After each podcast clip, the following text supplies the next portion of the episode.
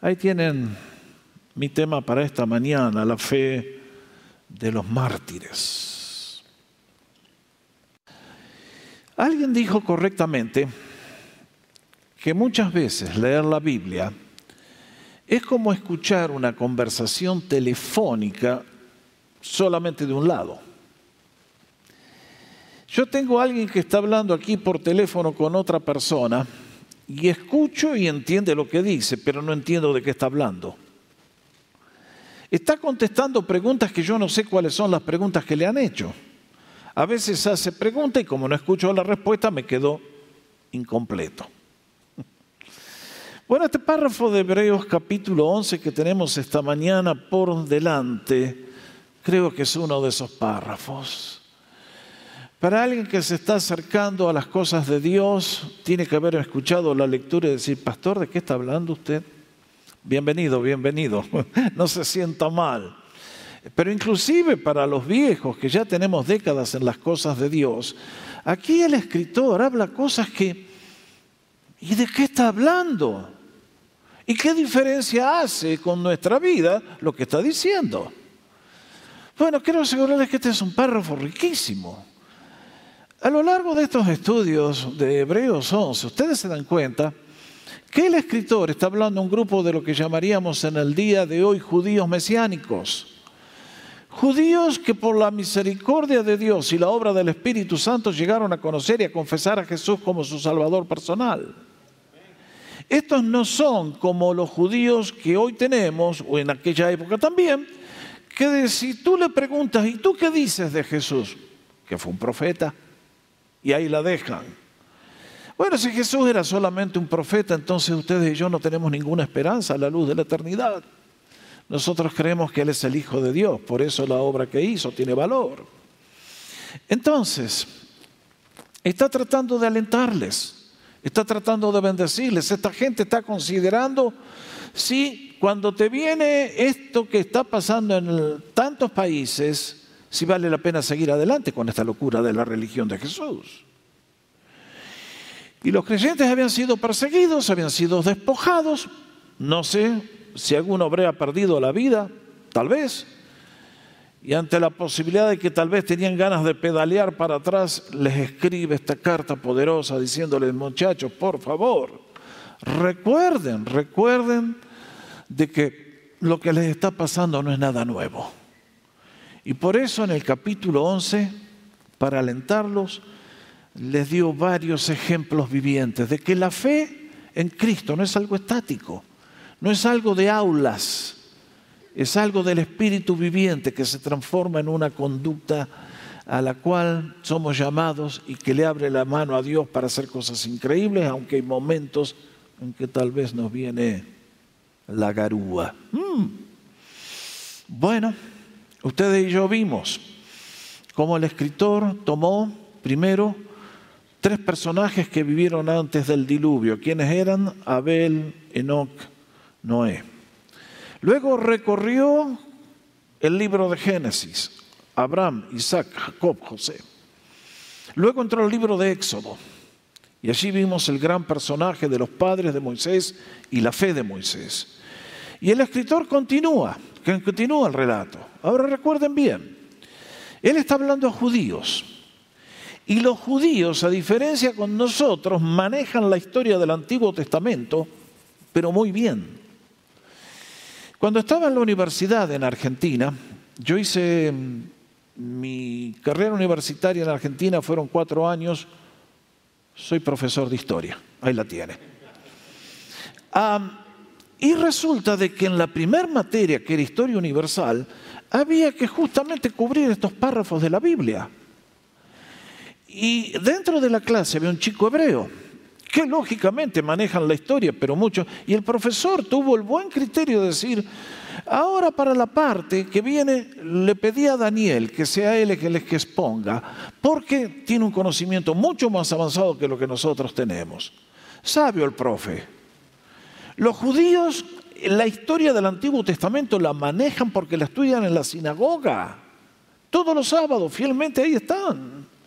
Y cuando el escritor de Hebreos escribe este párrafo, sabe que a él lo entienden, que no necesita explicarle, porque los judíos tenían ahí en la punta de los dedos el conocimiento de los cuales. Por eso parece una ametralladora.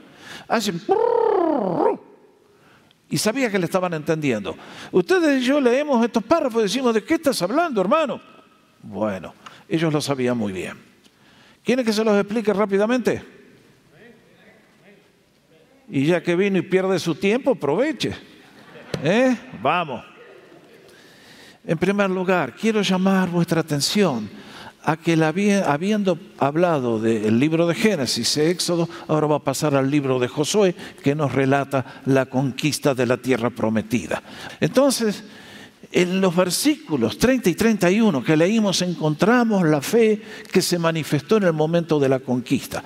Y el escritor nos da dos ejemplos, la caída de los muros de Jericó y la fe de esta mujer que uno hubiera dicho, esta sí que no era candidata a la bendición.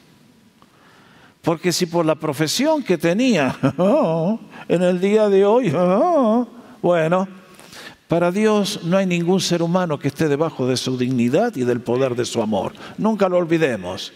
Con Él no hay acepción de personas. Todos nuestros millones no valen de mucho en su presencia. Y, y la persona más humilde, más quebrantada, peor, siempre está al alcance de su mano omnipotente para ser salvo y redimido. Lo que pasó es muy simple. Ustedes conocen la historia. Allí nos dice que cayeron los muros de Jericó y que Raab se salvó porque no pereció con los incrédulos. Ahí está. ¿No les hubiese gustado estar ustedes en Jericó ese día? Eh? De repente viene un ejército que te rodea. Y un día salen todos los pajarones estos a desfilar. Tu, tu, tu. Y tienen que haber dicho, estuvo lindo el desfile de los payasos esto. ¿Y qué quieren? ¿No tienen armas para conquistar una ciudad? no tienen ejército, no tienen catapultas, no tienen arrietes para empujar las puertas. Segundo día, tu, tu, tu, Está lindo, ¿eh? y los incrédulos se deben haber empezado a reír diciendo, ah, ah, ah, y en el séptimo día, siete vueltas. Pero lo que nunca se imaginaban es que Dios es un poquito creativo y que cuando sonaron las trompetas, los muros inexpugnables hicieron escombros en una fracción de segundo. Así es el poder de nuestro Dios. Y los incrédulos perecieron y el pueblo de Dios triunfó. ¿Por qué? Por el poder de la fe. Porque nada es imposible para Dios. Y esta mujer que estaba condenada a morir en el juicio, se salvó porque si leemos en Josué 2 le dijo, miren, Dios les va a entregar a ustedes esta ciudad. La tierra le pertenece a ustedes. Yo me paso con ustedes, ¿me aceptan? Y recibió la promesa de que su vida y la de sus seres queridos sería respetada. Y así fue. Y como ustedes bien saben, Raab, que tenía la profesión más deshonrosa, pasó a ser la tatarabuela del rey David y la del Señor Jesucristo, porque está en su genealogía. Eso les da una idea de quién es nuestro Dios y del poder que tiene la fe cuando lo obedecemos. Lo próxima transparencia. El autor corre el DVD y nos vamos al libro de los jueces. Porque ahora Israel ya está en la tierra, se ha establecido, las tribus están, y viene un periodo que duró 430 años, nos dice el apóstol Pablo, hablando en una sinagoga allá por Pisidia. ¿Y qué encontramos? Que el autor, si va a seguir, va a tener que escribir un libro muy largo y por eso lo dice. Pero ¿qué más les voy a decir? Me faltaría el tiempo para contar de Gedeón, de Barak, de Samson. Ahí está. Noten bien, como sabía que lo entendían, no puso los nombres de los héroes en orden cronológico porque sabía que las historias las manejaban bien. Al primero que mencionan es a Gedeón, jueces 7. ¿Se acuerdan?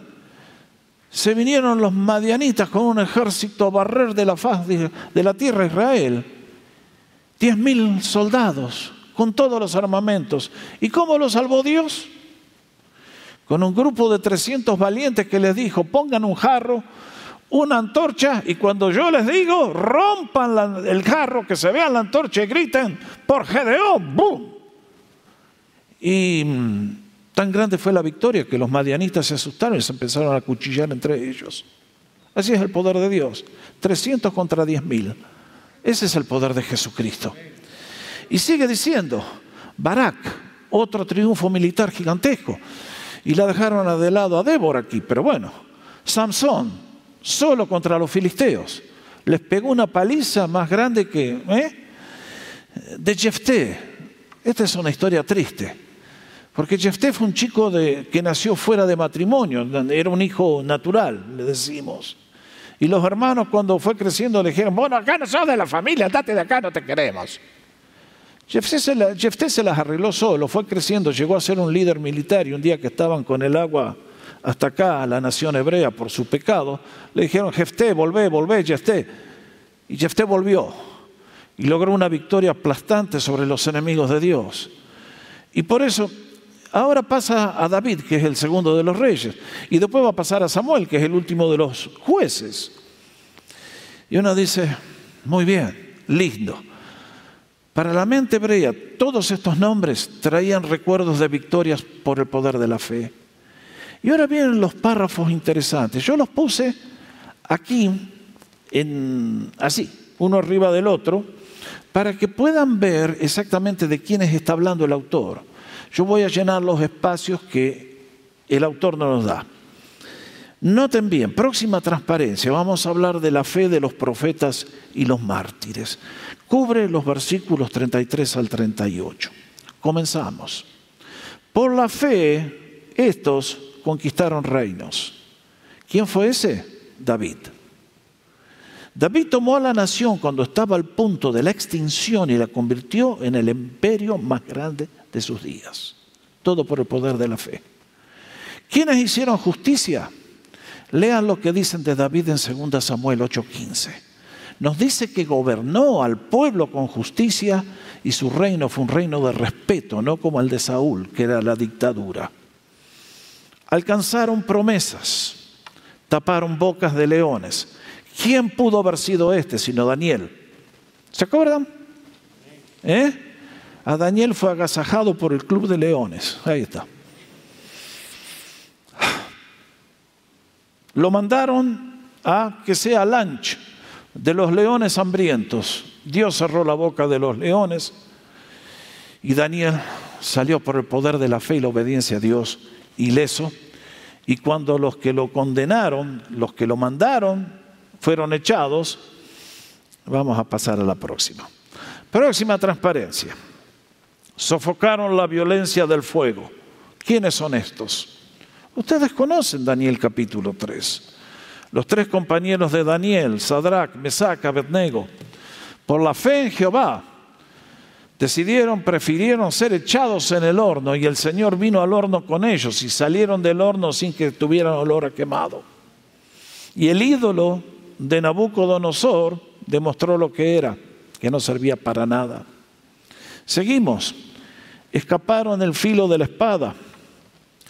Ustedes y yo que estudiamos la vida de Elías, pueden leer Eliseo, ahí tienen las referencias. Tenían sentencia de muerte, lo estaban buscando para matarlos, no pudieron y triunfaron ellos. Sacaron fuerzas de debilidad. Lea la historia de Ezequías, el rey de la nación.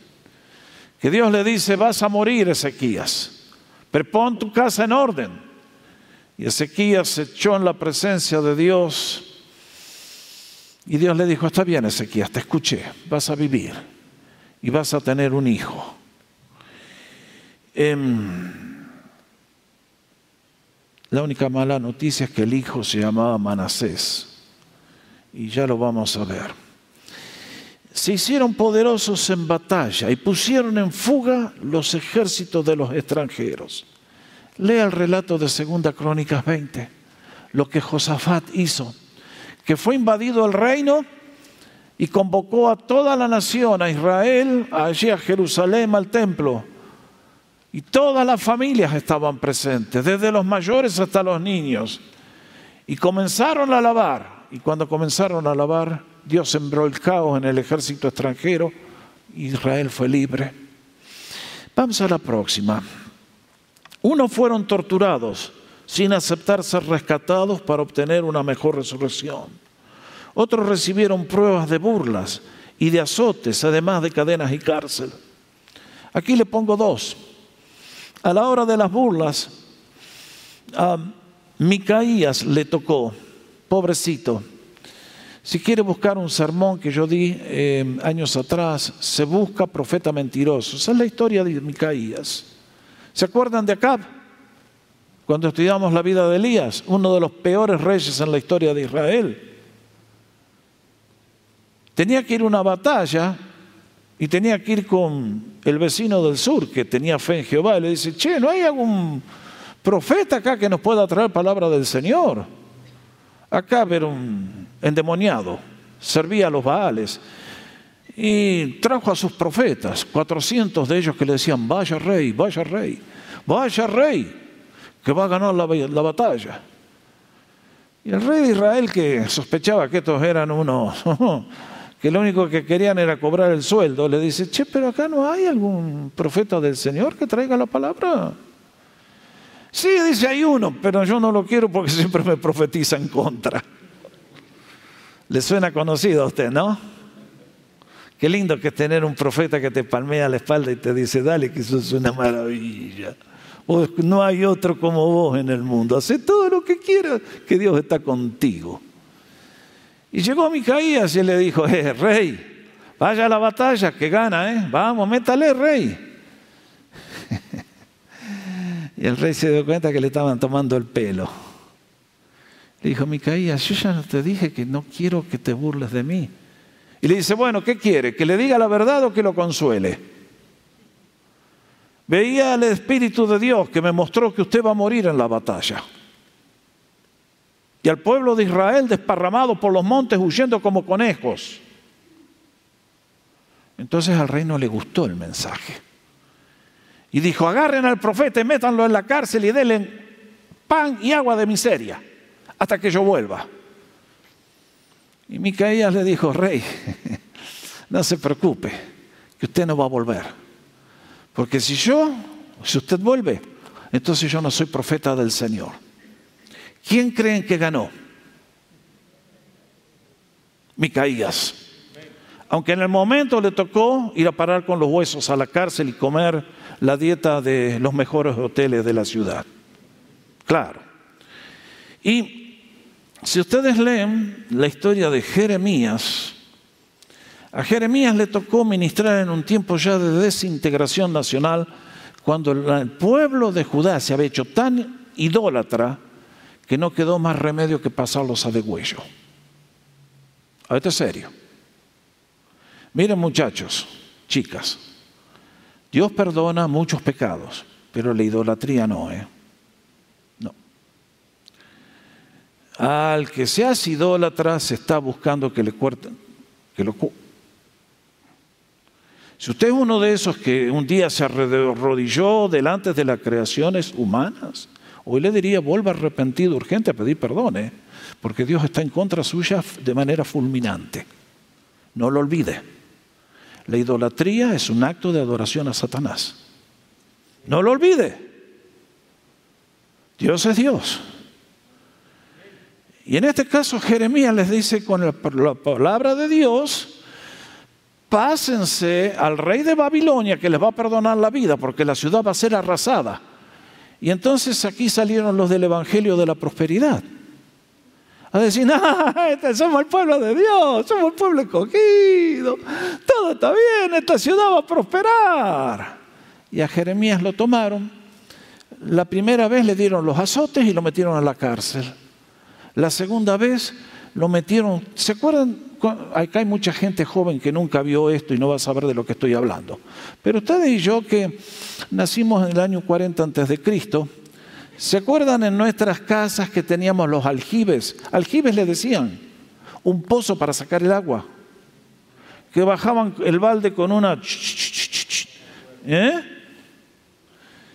Lo encerraron en uno de esos a Jeremías. Y si leen la Biblia van a ver que dice, no había agua sino barro. ¿A usted le gustaría estar en ese lugar? No sé. Yo me pongo a pensar y me vuelvo loco de solamente pensarlo. Y ahí tuvo que ir a parar Jeremías por ser fiel al mensaje del Señor. Y sigue el autor. Vamos a la próxima.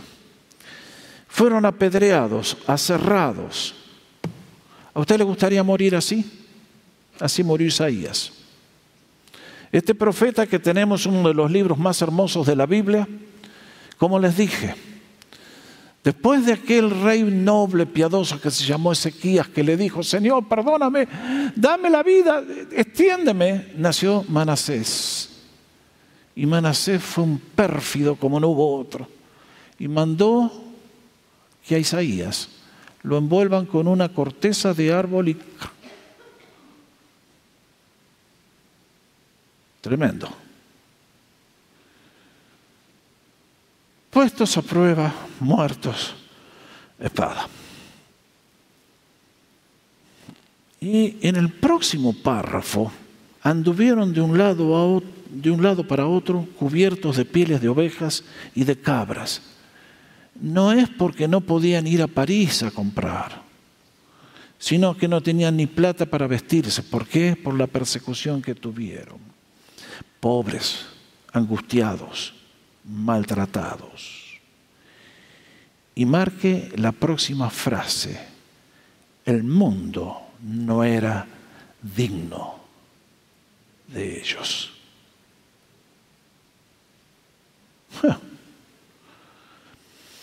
Andaban errantes por los desiertos, por las montañas, por las cuevas y por las cavernas de la tierra. Y uno dice, ¿De qué está hablando el escritor? Bueno, mis hermanos, creo que el escritor aquí está yendo a un periodo de la historia hebrea de la cual la mayoría de la gente no conoce. ¿Por qué? Porque son eventos que tuvieron en el periodo intertestamentario. ¿Qué queremos decir?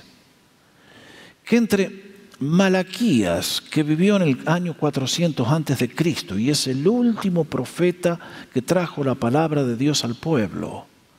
Y el Evangelio, que comienza el Nuevo Testamento con la aparición de Juan el Bautista y la venida de nuestro Señor. Hubo un espacio de cuatro siglos. Ahora, si yo sacara de Estados Unidos cuatro siglos de su historia, ¿qué nos queda? no nos queda nada. Ya ven, nuestro país acá tiene 400 años, más o menos por ahí. Miren si no supiéramos nada de toda la historia. Bueno, en el caso del pueblo hebreo, ¿qué les voy a contar? En esos 400 años, para hacer la historia corta, vinieron conquistadores, medos y persas. Después aparece Alejandro desde Grecia. Cuando él muere, el reino, el imperio se divide en cuatro. Israel quedó bajo la gobernación de una provincia, digamos, que era Siria. Y para adelantar la historia, apareció un rey de estos piolas, diríamos, iluminado, que pensó que lo mejor que había en el mundo era la cultura griega. Y la cultura griega era, sí, esos templos tan hermosos, con, columnas y todo eso, y los Juegos Olímpicos, que, eh, bueno, en el día de hoy no sé cómo haríamos en televisión, en televisión si estuvieran, porque en aquel entonces uno de los valores de los griegos era correr desnudos. Ahí está. Y empujar la cultura griega era empujar esas cosas. Y al pueblo hebreo eso le cayó como, y bueno, para hacer la historia apareció un gobernante que es un tipo, un anticipo del anticristo, llamado Antíoco Epífanes, 160 antes de Cristo, por dar un número redondo, 168 exactamente, si la quieren. Y este hombre decidió emprenderla contra el pueblo. Y un buen día decidió arrasar con Jerusalén. Nos cuenta Flavio Josefo que asesinó 80 mil judíos inocentes. Hombres, mujeres, ancianos, niños. Diez mil fueron vendidos como esclavos. Llegó al templo, lo saqueó, ahí es donde estaba el Banco Central de la Nación, es donde estaban todos los lingotes de oro. Y para burlarse del pueblo y pisotearlos, en el altar ofreció un cerdo. Bueno, eso sí que estuvo. Y se rió a carcajadas del Dios de los hebreos. Pero pasó algo que no esperaba, y es que en un momento alguien tomó el valor para decir, no va más. Mató a uno de los generales y comenzó un proceso de lo que llamaríamos en el lenguaje de hoy guerra de guerrillas. Y por eso tuvieron que vivir de la manera que lo tienen en la pantalla, escondiéndose, huyendo. Hoy estaban acá, mañana ya, golpeaban acá, se metían en una cueva. No, ahí no había tiempo para planear vacaciones en Hawái y todos los props de la eh, vida exitosa que tenemos en este siglo. No. Esta gente tuvo que dar todo. ¿Y qué pasó? Que de golpe la revolución comenzó y llegó el día que Antíoco Epífones cayó y cayó todo. El templo fue restaurado, fue limpiado. Y lo que el escritor le está diciendo es, miren, si no hubiera sido por el valor de esa gente, nunca hubiera llegado el Mesías. Yo ya lo he dicho varias veces desde este púlpito. El plan satánico es eliminar la raza hebrea, porque si la raza hebrea desaparece, desaparecen los pactos y las promesas hechas por Dios a toda la tierra de que a través de esa línea vendría el Salvador del mundo. Por eso cuando ustedes y yo estudiamos Apocalipsis, ¿qué encontramos? Que el odio del anticristo, una vez más, estará dirigido contra quién? De la misma manera de Antíoco Epífanes, contra el pueblo de Dios, de la antigüedad. Y entonces, a la luz de todo eso, es que el escritor les dice, miren, vean, la fe en Dios nos da el poder de la victoria. Vean los triunfos que se lograron. Vean todos los casos que le di.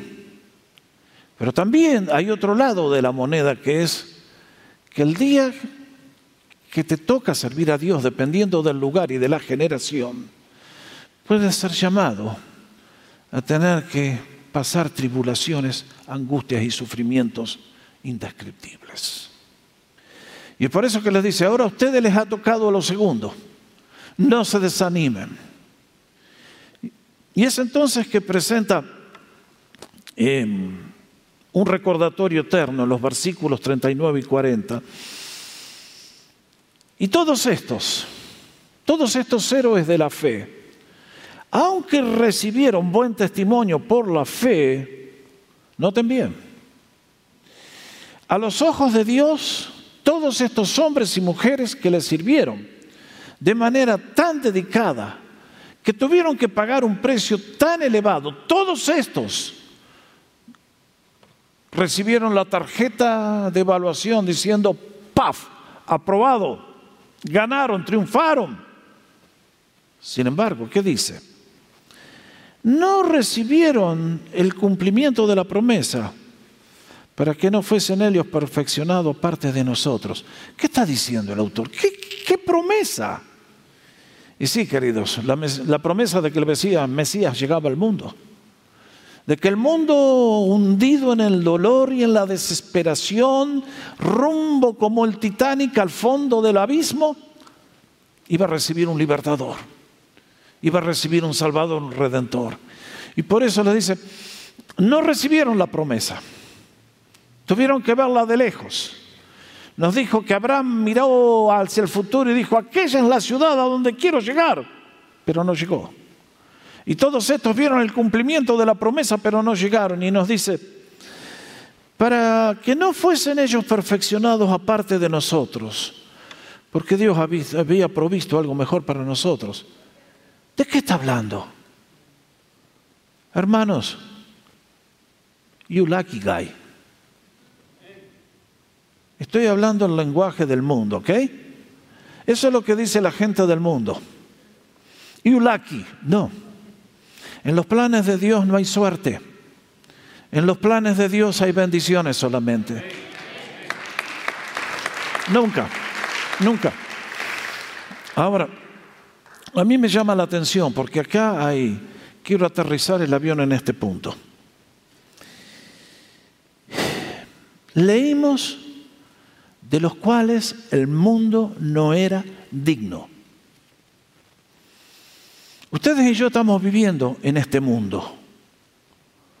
Todos los días se nos recuerda que hay personas exitosas, gloriosas, detrás de los cuales van los medios masivos de comunicación. Son personas que por su estilo de vida mueven millones. Y la gente los aplaude y dice, estos son los exitosos, estos son aquellos que son dignos de ser imitados. Dios evalúa distinto.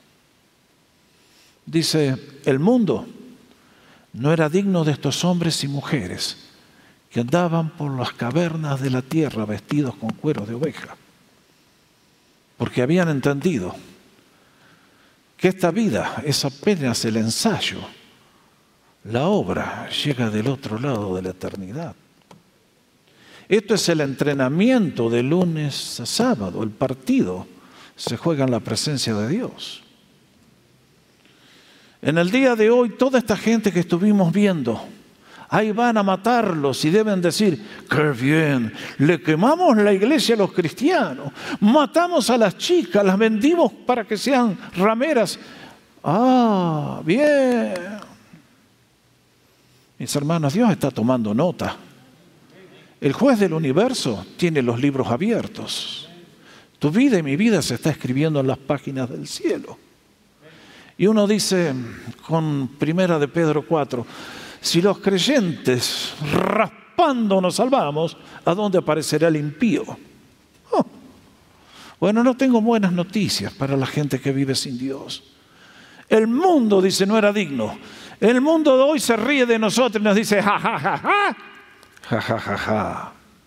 Ja ja ja ja. El día que el Señor aparezca. Y es por eso que quiero llevarlos a comprender algo que es muy importante, mis hermanos. Y es este. Que si juzgamos por los valores del mundo, y el mundo se ha infiltrado en muchas iglesias, ustedes y yo tenemos que ser prosperados financieramente, tener salud, tener todo, ir a vivir a Beverly Hills en la mejor mansión y la plata te tiene que caer del cielo. Bueno, mis hermanos, temo de que las cosas no son así. Hay un tema que al ser humano no le gusta, es el tema del sufrimiento. A usted no le gusta, a mí tampoco. Si yo le, le doy a elegir entre ir de vacaciones a Hawái, a una villa, en un avión privado, con todos los placeres, o terminar en un hospital muerto de dolor, ¿usted elige? Yo elijo el hospital porque soy santo. Qué chiste, ¿no? Bueno, ustedes saben, nosotros le escapamos al sufrimiento. Valoramos el éxito. Pero notaron que el éxito no hace personas felices. Hace personas huecas, chatas.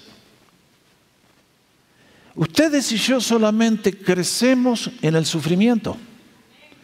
Llegamos a ser personas valiosas, humanas, humildes, sensitivas al dolor ajeno a través de la adversidad, de la prueba, del sufrimiento.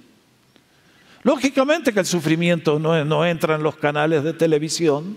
No van a hacer un programa contigo porque andas con una muleta y todo dolorido. No, al contrario son los superhéroes que tienen la super salud, que están en el gimnasio con este producto y todo ahí, y tienen la dieta y la otra. Mis hermanos, cuando el Hijo de Dios vino al mundo, Él encontró tres criaturas que Él no había creado. ¿Cuáles eran ellas? El pecado, el sufrimiento y la muerte. ¿Se va a acordar? Y es por eso que el Señor, para poder darnos a ustedes una vida nueva y una vida de abundancia, tuvo que ir a la cruz. ¿Y qué hizo en esa cruz? Trató con nuestro pecado, cargando toda nuestra inmundicia y nuestra culpa y toda la condenación, la cargó Él en la cruz por ti y por mí. Sufrió lo que nosotros nos tocaba sufrir y murió la muerte, que bueno. Y sin embargo, Él se levantó victorioso para decirnos, el mundo te puede venir y te puede quemar la casa y te puede hasta quitar la vida, pero no es el fin de la historia hay una resurrección que viene. Y entonces hablamos. Y es por eso que quiero llevarlos al ejemplo supremo del Señor. Porque el escritor de esta carta los está llevando a que vean quién es Cristo. Última transparencia, Hebreos 5 del 7 al 10. Vean lo que dice. En los días de su vida mortal, Jesús ofreció oraciones y súplicas con fuerte clamor y lágrimas al que podía salvarlo de la muerte y fue escuchado por su reverente sumisión, por su obediencia. Ustedes y yo leemos el relato de Getsemaní y el Señor que pidió. Él era mil por cien humano, igual que ustedes y que yo. Y el Señor vio la copa que venía para que él tuviera que tomar y ahí estaba todo lo peor de la raza humana y todo el peor del sufrimiento. Y él pidió, Padre, si puedes pasar de mí esta copa, no hubo respuesta. Y el Señor se encaminó a esa cruz sabiendo que era la única manera que los seres humanos podemos ser reconciliados con Él.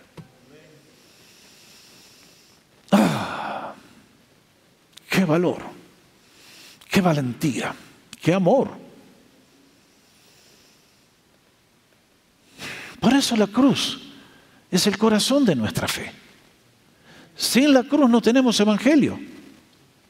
Por eso en estos días de Navidad tenemos que saltar a Cristo. Porque Él como el Hijo de Dios pudo tratar con estos tres problemas que tú y yo no podemos. Y porque Él triunfó, nosotros tenemos victoria. Y noten bien lo que dice, aunque era hijo mediante el sufrimiento, aprendió a obedecer. ¿Cómo es esto? ¿No es que Él es Dios y daba las órdenes y los ángeles salen corriendo? Sí. Pero cuando vemos al Señor, lo vemos a Él como el ser humano completo. Y que en este caso, como ser humano, tuvo que aprender a obedecer de la misma manera que a ti y a mí no nos gusta obedecer. Que cuando te decían algo, no. Y cuando te recomiendan, no. Y el espíritu de rebelión ahí está todo el tiempo. Y, el Señor, por las cosas que sufrió, aprendió la obediencia. Así que cuando te caigan las pruebas y te caigan los dolores, busca al médico, por supuesto. Pero dale gracias al Señor que en el sufrimiento está utilizándolo para hacerte a ti una persona diferente y mucho mejor a lo que eres. Ese es su plan. Es el sufrimiento que nos hace dulces, no agrios. Es el sufrimiento cuando lo entendemos bien que decimos, ¿cuánto necesito aprender de la gracia del Señor? Y se va la queja y viene la alegría. Y dice, consumada su perfección, ¿cómo? Claro, como humano, por eso continuamente le va a decir varias veces, vamos con confianza plena cuando estemos en medio de los peores problemas al Hijo de Dios, porque Él se puede compadecer de cada uno de nosotros. Esa es la perfección del Señor. Que Él llegó a ser mil por ciento uno de nosotros. Y por eso cuando tú y yo batallamos con los problemas y las tentaciones, el Señor nos escucha y nos entiende y nos extiende su mano milagrosa. Llegó a ser autor de salvación eterna para todos los que le obedecen. Mis hermanos, los héroes de la fe triunfaron por la fe y la manifestaron en obediencia. Y Dios lo nombró sumo sacerdote según el orden eterno de Melquisedec. Note bien. Al Señor cuando murió en la cruz no se le acabó el trabajo. resucitó y hoy, al igual que el sumo sacerdote de la antigüedad, está intercediendo por ti y por mí.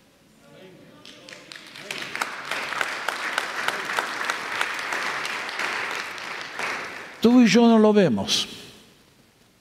¿Tú sabes lo que está haciendo Satanás en este momento? ¿Sabes dónde está? No me sorprendería que en este momento esté delante de la presencia de Dios y diga, a esa préstamela que la quiero sacudir como trigo. Ah, la voy a zarandear. Aquel, préstamelo, que vas a ver lo que le hago y vas a ver qué, tipo de hijo tenés vos, Dios. Ah. Es por eso que ustedes y yo a la luz de este párrafo tan impresionante que es Hebreos 11, el escritor comenzó diciéndoles, les es necesaria la perseverancia. Es pues la fe, la certeza de lo que se espera, la convicción de lo que no se ve.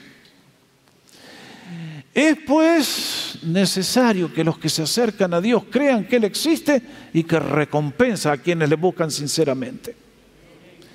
¿Se dan cuenta cómo encajan todas las piezas del rompecabezas?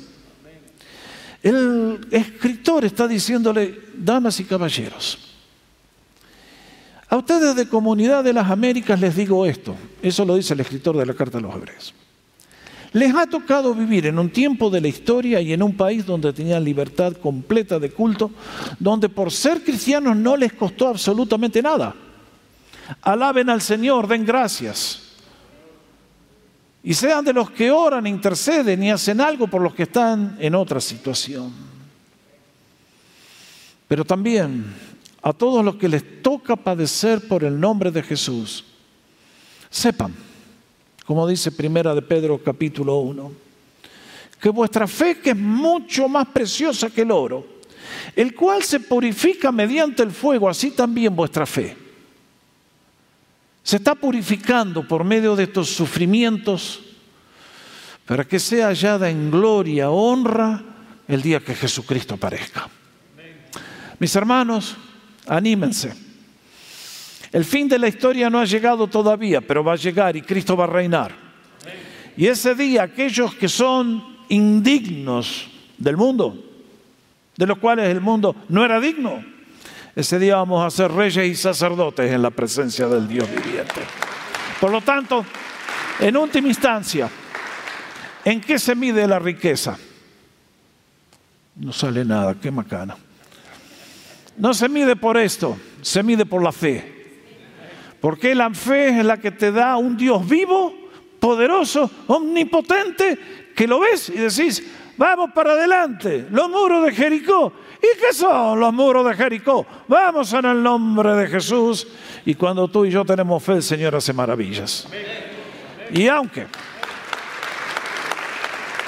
por un tiempo nos toque sufrir, sabemos que las cosas de este mundo son de este mundo y acá se termina pero las cosas que son eternas son para todos los siglos que vienen. Por lo tanto, ánimo mis valientes, Dios está con nosotros, que el poder de la fe nos eleve por sobre las vicisitudes y las pruebas y las enfermedades y los malos momentos. Cristo reina, Cristo vuelve, Cristo es nuestro Señor. Demos el nombre, gloria a su nombre. Nos ponemos de pie, vamos a alabar al Señor.